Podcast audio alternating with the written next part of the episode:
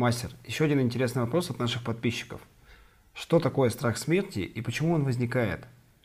Все мы приходим ни с чем и уходим ни с чем. Что кроется в этом страхе? Когда душа находится в высоких астральных мирах, она, согласно закону, вынуждена в какой-то степени, но она с этим согласна, вынуждена прийти на Землю. И не всякая душа хочет прийти на Землю. Не всякая душа хочет быть лишена той свободы, которая, по сути, присуща душе. Тот принцип бессмертия, который заложен в ней. Но согласно карме она вынуждена воплотиться через тело матери. Соответственно, будучи там, она несколько забывает о своей свободе и становится той, которая привыкает к дживе. Образуется тело, джива, атма, душа и джватма. То есть образуется тело. И тогда ребенку комфортно в этом ограниченном пространстве в лоне матери. И когда приходит время рождаться, не всякий ребенок хочет рождаться в физическом плане. Все очень относительно. И когда человек родился, привык, произошло отождествление с его физическим телом, он живет, живет, накапливает привязанности. Его ум совершенно не понимает будущего, он не видит будущего, потому что он может только нырять в прошлое на основе того, что он уже пережил. Какие-то есть у него суждения, в основном суждения. Но будущего он не знает, он только может предполагать, придумывая себе. И тогда у человека появляется первый важный аспект, который выглядит как смерть, идея смерти, потому что он видит, что все умирают. Но он уже привык к этим отождествлениям телесным. Его душа потеряна для самого человека. Он не знает об, о ней ничего, за исключением тех, кто встал на путь и знает о ней как об душе в виде информации, что есть душа, но он с ней не связан. Лишь только изредка, когда интуиция срабатывает, что-то приходит свыше, он говорит, это пришло свыше, он даже не знает, что в этом принимает участие непосредственно его духовная суть, душа, образно говоря. Да? Душа также покрывается неким таким слоем э, заблуждений, каких-то привязанностей, становится тяжелой. В общем, он отождествляет себя с физическим миром. Но тут появляется идея, что все скоро умрут. И тогда человек начинает бояться. А кто боится в человеке?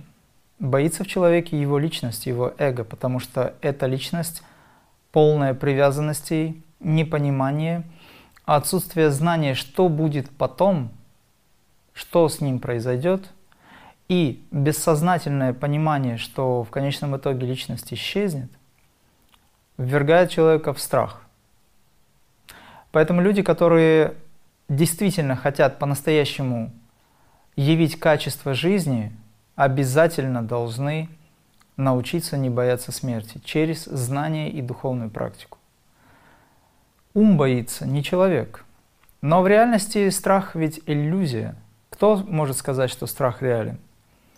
Страх возникает тогда, когда человек еще не получил результат, уже боится – потому что его ум бешено работает в направлении «вдруг будет так, как он думает», а в реальности так не случается. Страх – полнейшая иллюзия, потому что человек боится то, чего еще не случилось. Но так устроен ум. Он, как правило, предполагает стихийное бедствие. А стихийного бедствия не происходит. Сколько раз нас пытались напугать апокалипсисом, который так и не случился. Но он каждый раз случается с нами – в направлении того, что мы живем в этом страхе, да, ну я говорю мы в том смысле, что в общем, да, общество людей, которые на это подсаживаются, уже тратит энергию на то, что они не переживают, то, что еще не произошло, но им приходится все время бояться, а вдруг, а вдруг, а если, а может быть. И тогда человек формирует в пространстве своего разума, ума то, что называется негатив отношения. Соответственно, это тоже элемент смерти. Потому что он не живет в этот момент, он уже умирает, он готов к тому, что якобы должен произойти какой-то некий апокалипсис, из-за чего прекратится жизнь, привязанность к физическому телу, существованию, он не знает, что там дальше. Но этого не происходит, а человек боится. Это элемент смерти. Любой страх, их же много видов. По сути, это страх смерти. Психологи даже так об этом говорят. Но если мы говорим о том, что такое страшиться, почему так боится человек, чего он боится, то прежде всего нужно понять природу страха. Природа, природа страха – это его отсутствие. Это ум, который не знает ничего. И поэтому он предполагает, я уже говорил об этом. Поэтому страх – это иллюзия. Природа, если хотите, это привязанности. Это привязанности к э, пяти органам чувств, привязанности к тому, что я думаю, значит я существую. Это ложная концепция, которая была внедрена людям. Потому что йоги, мастера, они находятся вне мысли. Они существуют за пределами ума. Они существуют. А когда людям говорят, что если я мыслю, значит я существую, это полное ограничение человека и опускание его до ментального уровня. Да, действительно, если человек не развил себя, и он ушел из жизни, с экрана жизни, ушел, жизнь прекратилась, то с этим уходит его ум, с этим уходит его мышление, с этим уходит его индивидуальность, которую он не успел или успел развить до момента ухода. И это полное ограничение, потому что если человек руководствуется в своей жизни только умом, он ничего не достиг. Поэтому йоги в свое время, когда они понимают, йоги я имею в виду не те, кто занимается индийской системой, а йог – это тот, кто стал на путь воссоединения с Высшим. Это может быть совершенно не индус. Кстати, хочу напомнить, что то, о чем я говорю, в лице, в образе Крия Бабаджи не является индийской системой. Это космический закон, который дан всем абсолютно. Потому-то мастер Иисус и практиковал в свое время метод, который мы сейчас называем крия. Но тогда он мог не называться так, но он практиковал это знание. Он впитывал в себя все это и находился в разных местах. Он общался с разными мудрецами и святыми. Да что говорить, он общался с самим сатаной, который пытался его ввергнуть в невежество, и это, как говорится, было невозможно. Поэтому если мы не хотим общаться с самим сатаной, а сатана – это то, что находится в уме человека, нужно понять вот эту вот природу ума. Откуда он берется, как с ним работать, почему возникает страх, что такое страх – если резюмировать это все, я вам могу сказать, что, собственно говоря, ум – это результат взаимодействия пяти органов чувств. И формирование некой информации, некоторого опыта, который выражен в чувствах, и если отключить пять органов чувств, то ум исчезает. В йоге это называется пратихара. Поэтому люди, вставшие на путь йоги, неважно, кто они по национальности, какая у них культура – Через любую культуру древности, через любую культуру любого народа можно прийти к высшему. Люди, вставшие на этот путь, обязаны избавить себя от страха смерти, чтобы качество жизни уже сейчас стало другим. Поэтому, когда вы понимаете, что за этим следует, кто вы, потом, Сати Сай Баба как сказал, откуда вы пришли, кто вы сейчас, куда уйдете потом. Вот этот важный вопрос нужно прямо сейчас решать. Как только вы его решили, вы можете смело, спокойно существовать в радости, в творчестве и делать все, что хотите. Есть люди, которые говорят, да, я не могу этого добиться, но я полностью доверяю своему садгуру. Ишвара Пранитхан. Полное, полное растворение в Боге. Полное растворение в своем садгуру. Для многих садгуру является аспектом Бога. И это важно. Многие забывают. Они говорят о том, что я должен сам, у меня есть гуру, он мне помогает, но я должен сам. Это разделенность. Не получится сам. Страх смерти очень силен. Ум достаточно силен. И у духовных людей ум очень сильный. И концепция ума не должна быть разрушена, она должна быть видоизменена. Поэтому Мастер Иисус сказал, не умрем, но изменимся. И если вы хотите не умереть, то с этим надо работать. Конкретно как происходит смерть? Я рассказываю об этом в практиках, объясняю, что зачем происходит, какие этапы. В свое время э, люди, которые практикуют, они понимают о том, каким образом отключаются пять органов чувств, которые мы путем научной крии отключаем сознательно сами. Это очень хорошее состояние, когда вы по очереди лишаетесь чувств, но остаетесь всегда в вечности. И вот этот момент ликования, этот момент радости, он ничем не может быть устранен. Пусть это не так долго, но он есть. Однажды вы поймете, что вы вечны. С этого момента перестанет быть страх смерти так для вас актуален. Если мы не успели достичь полной реализации в текущем воплощении, то каким образом правильно подготовиться к моменту покидания этого тела? И какие аспекты должны быть соблюдены к моменту ухода, чтобы все свершилось правильным образом? Прежде всего, нужно научиться доверять жизни, потому что каждый человек воплощается с определенными программами. Это не программы роботов, это творческая жизнь, это творческие программы. Нужно научиться доверять. Как только вы учитесь доверять этому, вы расслабляетесь и позволяете случаться этому миру так, в направлении вас, взаимодействуя с вами, случаться именно так, как необходимо, чтобы вы всегда э, восходили к Высшему. Это очень важный момент. Люди, которые живут в состоянии мистиков, уберем, заменим слово йога на мистицизм. Мистика – это очень высокое звание – Мистик гораздо выше мага. Потому что маг, он пользуется только теми атрибутами, которые он знает, а мистик может создать эти атрибуты. Он может сделать из того, что существует совершенно другое, он может из ничего сделать что-то. Это серьезный уровень. Я немножечко так образно дал понимание, что из себя что происходит, ну, что возникает, из чего и что из себя что представляет. Так вот, тот, кто находится на уровне мистика, он уже сейчас, прямо с этого момента, с момента осознавания, что он на пути, готовит себя к умиранию. Он уже сейчас программирует свой мозг, свое сверхсознательное, свое бессознательное на то, каким образом он будет уходить. Сидя или лежа, в каком состоянии, с каким именем Бога с какой мыслью, с какой идеей. Это важный момент. Он готовится к этому переходу. И он программирует себя буквально духовной практикой, создавая мощную силу намерения, применяя, да, создавая это, как он уйдет. Этим занимаются люди, которые готовят себя к переходу. Более того, за эту жизнь вы уже создаете путем сильного намерения идею и образ вашего будущего существования. Это важный момент, это сакральные вещи, но я сейчас их раскрываю потихонечку. Потому что эти знания, они людям не даны так в открытую, к сожалению.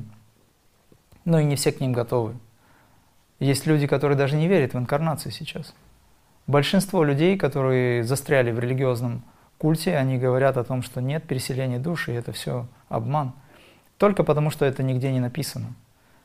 Но то, что нигде не написано, знайте, что оно существует, независимо от того, верите вы в это или нет. И если человек ни во что не верит, он попадает в сферу разума, где нет ничего.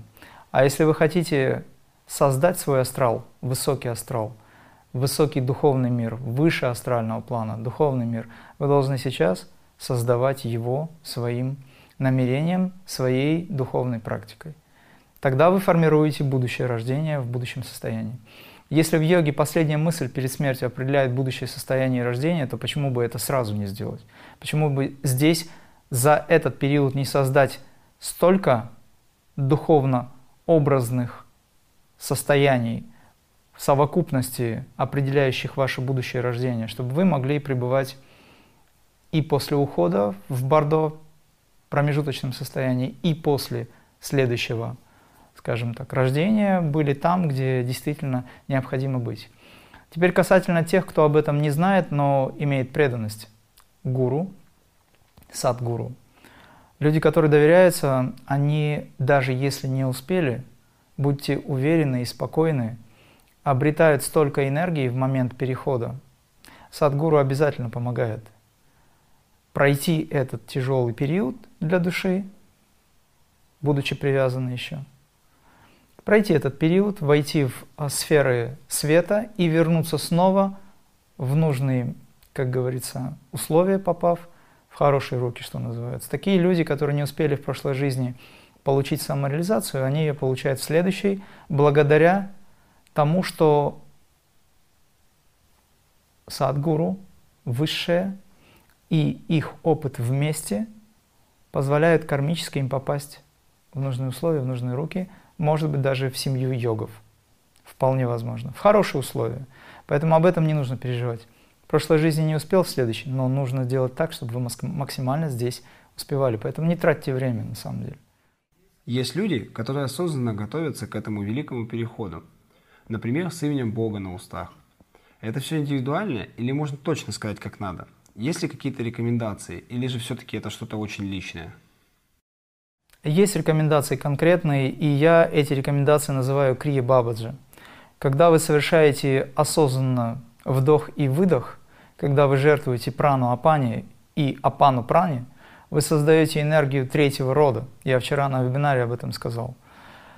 То когда вы создаете эту энергию, эта энергия меняет ваше сознание, всецело меняет вашу жизнь, потому что ваша жизнь и ваше сознание – это одно целое. На самом деле тело, о котором мы говорим, это тело жизни. Ваша жизнь – это ваше тело. Тело – это не только физическое тело. Есть эфирное тело, астральное, ментальное, витальное, каузальное и так далее. Будхи тело. Все это – это ваша Вселенная. Ваша Вселенная – это тело. Поэтому, когда вы практикуете энергию, создавая нового типа, вы создаете человека нового уровня, нового типа. Это называется взрастить себе Будду – родить, взрастить в себе Будду. То есть вы формируете новое тело, новое рождение. Вы формируете нового человека, сверхчеловека, который никогда не будет подвержен умиранию или э, тлену. Да? То есть он в бессмертном теле. Мы говорим о том, что есть дивидега. Либо душа не преследует это и растворяется в абсолюте. То есть, проще говоря, если вы практикуете крия, вы в качестве совета. Соберите, соберите все знания и примените эти знания до конца, пройдя этот путь. А уже результат, он у Бога. Бог сам решит, насколько вы были искренни или нет. Также существуют разные традиции погребения. Где-то закапывают землю, где-то сжигают. Например, есть ли, условно говоря, какая-то правильная, так скажем, утилизация этого тела, чтобы это не мешало переходу души в дальнейшем? Правильная утилизация, как ты говоришь, это именно тот момент, когда это тело должно находиться в состоянии праны, когда рождается энергия третьего вида, и это тело трансформируется и превращается в тело света. Вот это вот самая правильная утилизация. Но в современном мире это сложно сделать. Тогда даже, когда наши абрикосы полны ГМО, там, э, каких-то химических соединений и так далее, это сложно сделать. Но можно. Потому что все-таки эта энергия достаточно могущественна, она может преобразить все. Поэтому если человек занимается духовной практикой и знает, как это делать, у него есть мастер, учитель, который подскажет, проконтролирует, он применяет принципы кая-кальпа и кая-ситхи. Кая-кальпа связаны с трансформацией и применением различных снадобий, различных э, лекарственных веществ, минералов, ртути, серы и многих других веществ. Кая ситхи – это то, когда, ну я так воспринимаю, это то, когда вы не пользуетесь внешним, либо немножечко для вывода, допустим, свободных радикалов, там, вывода токсинов из тела и так далее. Много всяких моментов, но вы применяете священные крии. Таким образом вы можете компенсировать за счет высоких пранаям. Это будет очень правильно – те, кто не могут этого сделать, и те, кто находится в культе религиозном, то есть их уровень сознания номер три, а уровень сознания йогов номер четыре, последний четвертый уровень, а у религиозных, повторюсь, номер три, тогда им нужно доверяться их культуре, их эгрегору и тем, кто после них займется их утилизацией. если у них есть такая привязанность. Но для этих людей я скажу, что огонь – это лучший представитель для того, чтобы помочь душе подняться высоко. Потому что огонь – это высокочастотное излучение. И пепел, который остается, это именно то, что должно остаться после человека, потому что у души нет привязанности. Она к пеплу не привяжется. Но к телу, которое тлеет и разлагается в течение года, допустим, в зависимости от э, экологии местности, у души очень сильная привязанность. Она не может вырваться из этого плена. Обычный человек. Если он в практике устремлен был к Богу, религиозный человек, либо йог, к примеру, да, свободная душа, то, конечно, она уйдет сразу и без разницы, что там с телом происходит. Но такое тело и не тлеет, нетленно, не разлагается. И мы знаем очень случаев много, когда тело сжечь невозможно. Что только с ним не делали, мастеров тела не сжигаемо. В какой-то момент, когда прекращается уже любая попытка что-то с ним сделать, оно само возгорается и исчезает. И ничего не остается, кроме пепла. Иногда даже и пепел дематериализуется. Разные способы ухода мастеров – это игры, лилы, так называемые божественные игры. Но для обычных людей это не игры, потому что некоторых четвертуют, разбрасывают и позволяют съесть скажем, там, животным, птицам, да, таким образом он себя в жертву приносит. У буддистов так, у тибетцев так. Но там и нет места, где хоронить. Ледники на высоте, как похоронить человека? Единственное, что он может сделать, принести себя в жертву. Его склевывает, и тогда у тела нет, у души нет привязанности к телу. Это хороший вариант. Хоть что-то полезное сделал в жизни, к примеру. Вот, поэтому огонь лучше всего. Это чистота вибраций. Душа она в таком случае быстро поднимается. Душа, которая видит, как его тело, ее тело точнее, разлагается, она страдает очень сильно. Поэтому существуют разные уровни восприятия. Есть традиции, например, 40 дней, завешивание зеркал и другие ритуалы. Могли бы вы также пояснить этот вопрос, для чего они используются, или все-таки это все надумано? Это не надуманное, но это забытое, это отголоски истинных знаний. Люди не понимают, все превратилось в механическое исполнение, 40 дней, 5 дней, 3 дня, кто-то уже говорит, даже этого не надо. Но в реальности раньше, если говорить о древних, которые знали, как это работает, так механически все не проходило. Люди проводили обряды, потому что в течение 40 дней человек или душа, бывший человек, проходит чистилище, идет трансформация и развоплощение в астральном плане, развоплощение 52 дня в ментальном плане и так далее. Потом и годы отмечают. Это когда полностью отделение произошло. То есть это все действительно работает, это все есть, но люди не знают об этом ничего. Завешивание зеркал необходимо, да, потому что привязанность души может быть настолько высокой, что она может застрять э, в этом между мире а зеркало является порталом. Поэтому завешивается зеркало, завешивается для того, чтобы душа не пыталась обратно вернуться. В зеркале очень часто усопших видят. Он уже в тонком плане находится, но он застрял между мирами. Его надо отпевать, чтобы он поднялся. Потому что привязанность очень высокая, требуется достаточно много психической энергии или духовной силы для того, чтобы помочь человеку отпочковаться отсюда. Также есть вопрос от подписчицы, ввиду ее текущего положения в семье.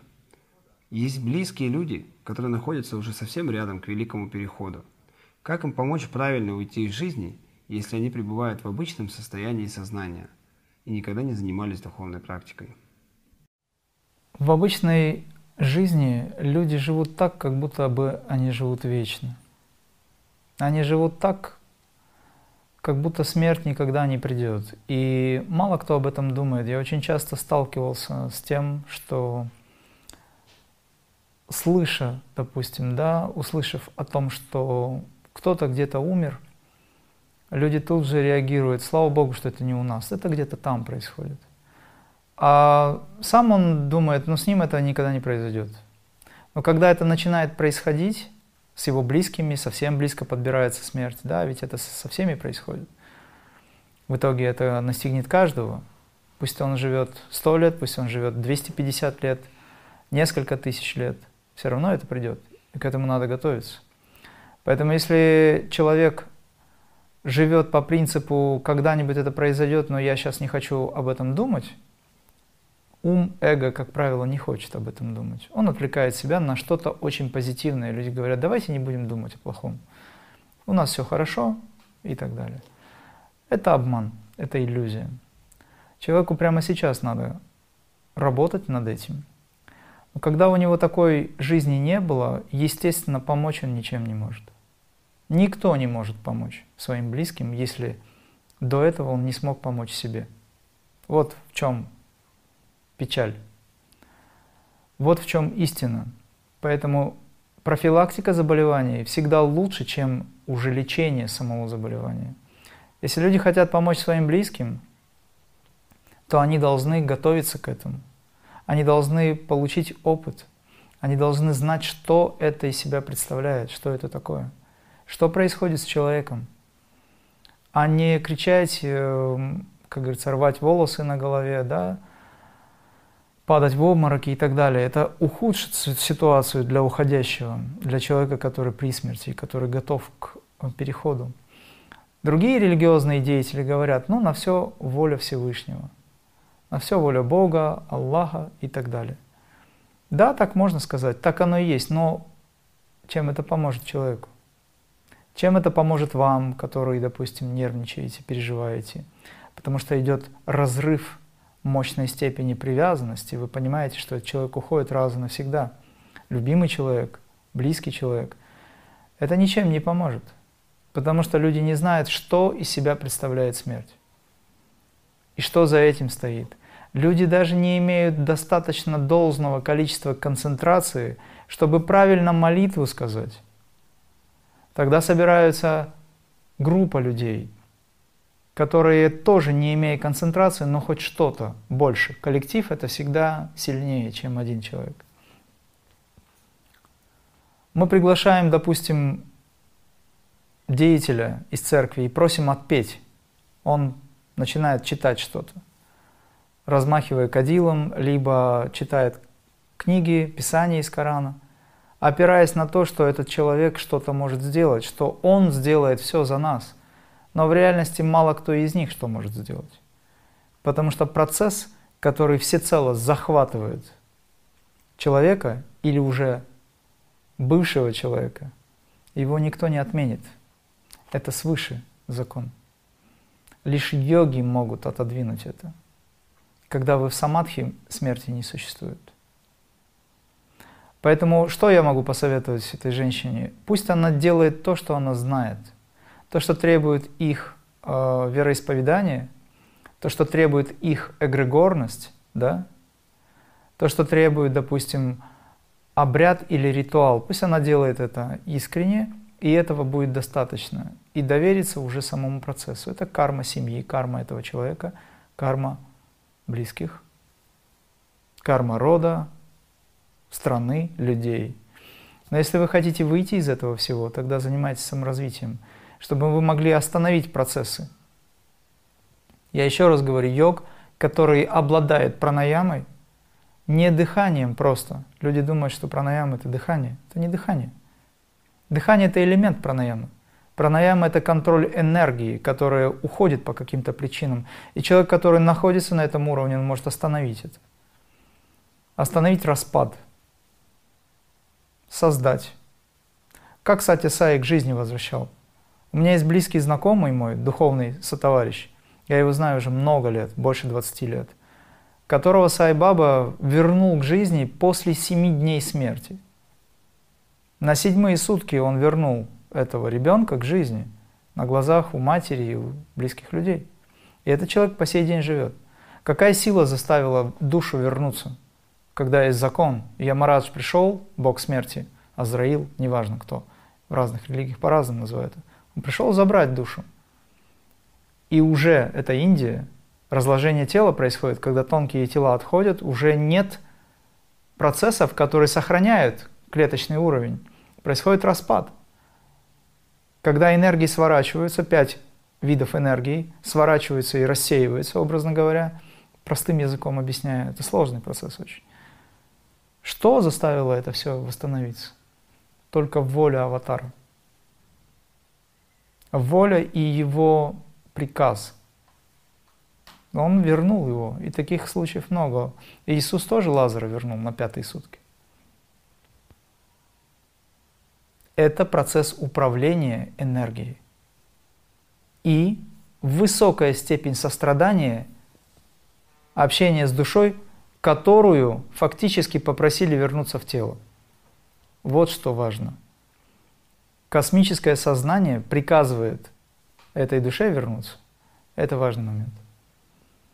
Поэтому я э, советов на эту тему не могу дать, но или не должен. Единственное, что я могу посоветовать непосредственно тому человеку, который сопереживает, займитесь духовной практикой, выберите себе молитву и просто сидите рядом и молитесь. Совет мой – это саморазвитие и профилактика, подготовка. Доверьтесь Высшему, это будет правильным. В различных конфессиях существует две противоположных полярности поведения близких после того, как человек покидает это тело. Это радость и горечь. Что правильнее, радоваться или горевать? Все зависит от уровня сознания людей. Э, Все зависит от того, кто находится на каком уровне и кто находится в данном случае в комнате, где лежит тело. Да? Человек умирает не за один час, человек умирает в течение семи дней. Потому-то еще и даже на седьмые сутки можно вернуть душу в тело. Этот процесс занимает достаточно долгий период, да, это 7 дней. После 7 дней идет полное разделение, отделение сути, и по сути э, человек, он уже уходит в другой мир, переход совершен. Тонкие энергии, они требуют 40 дней, 52 дня и так далее. Это вопрос другой. Но сама душа, сама э, атма, да, она потихонечку отделяется, и 7 дней этот цикл, он закрывается. Так вот, все зависит от того, какие люди там. Мы же не можем сказать, что мы должны радоваться, потому что у людей есть мощная привязанность. Людям тяжело. Они на таком уровне сознания, они не могут радоваться. Если ребенка с детства научить любить смерть и научить его радоваться – тогда у него не будет понятия горевать, да, не будет понятия слез и так далее, то, конечно, он будет радоваться. Но когда есть страдания, которые возникают, то сразу же их прекратить невозможно. В целом мы должны относиться к этому спокойно. Не радоваться, не горевать. Я объясню сейчас, почему я так говорю. Например, когда уходили мои близкие, я сострадал им, помогая уйти тем, чем я обладал.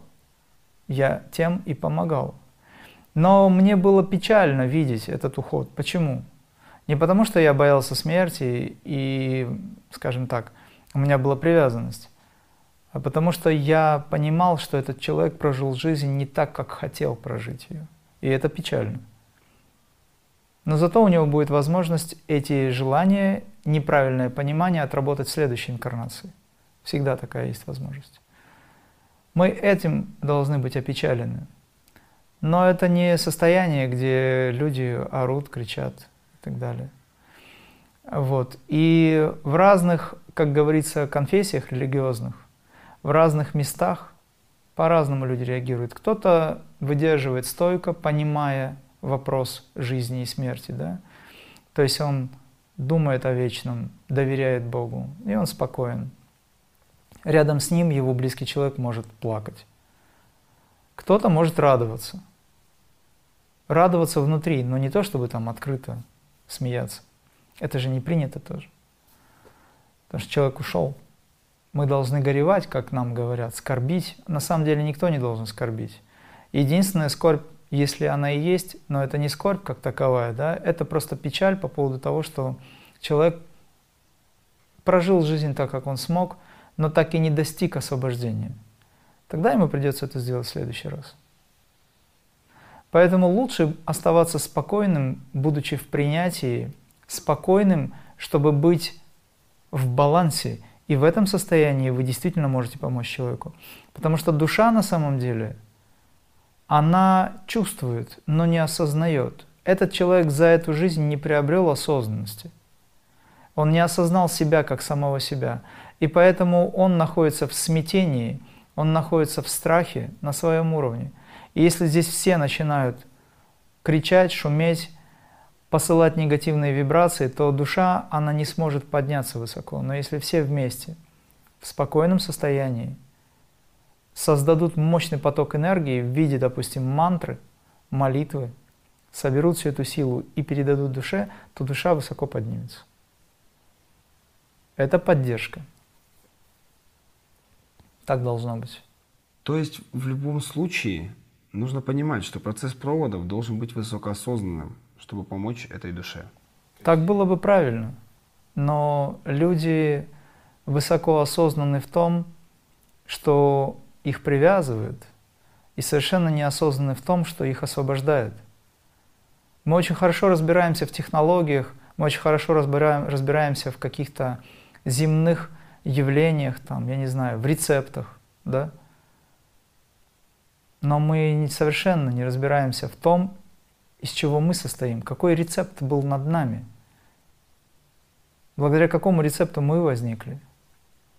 Кто этот повар, который нас сотворил? Мы вообще этого не знаем в обычном состоянии. Поэтому людям надо как-то задуматься, для чего они живут и кто их потом съест. А такой есть действительно пожиратель. Хочется подвести итог. Можно ли утверждать, что единственный верный способ уйти осознанно и сделать это правильным образом из этой жизни – это духовная практика и устремленность к высшему? Конечно же, совершенно верно. Именно духовная практика. Но духовная практика – это не слепое исполнение техники, обрядов. Духовная практика – это принятие Бога как жизнь и принятие жизни как Бог. И духовная практика заключается в преданности высшему, сад-гуру, гуру истины. Духовная практика заключается в том, что вы учитесь принимать свою жизнь со всеми ее проявлениями именно так, как то, что меняет вас в направлении благости. Это именно то, что вас меняет. Если человеку многое не нравится, то это не является духовной практикой, это делает его жизнь очень тяжелой. Соответственно, если вы не хотите погибнуть, то в первую очередь погибнуть как исчезнуть, потерять индивидуальность и все, что с этим связано. Но если вы хотите обрести дживан мукти, освобожденного при жизни, состояние освобожденного при жизни, либо мукти или мокш, освобождение как таковое, то нужно выбрать правильное направление – Нужно понять, что важно в этой жизни.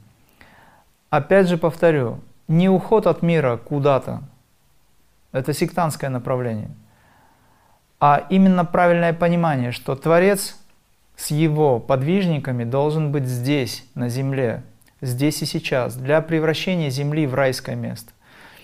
Для этого мы должны изменить отношения.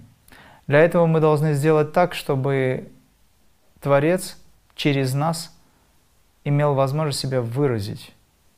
У нас есть этот величайший инструмент, непосредственно связанный с, со Творцом, и он должен себя выразить через нас. Мы являемся теми, кто является проводником этих божественных энергий. Тогда мы не умрем. Об этом же ведь э, Мастер Иисус говорил, не умрем, но изменимся.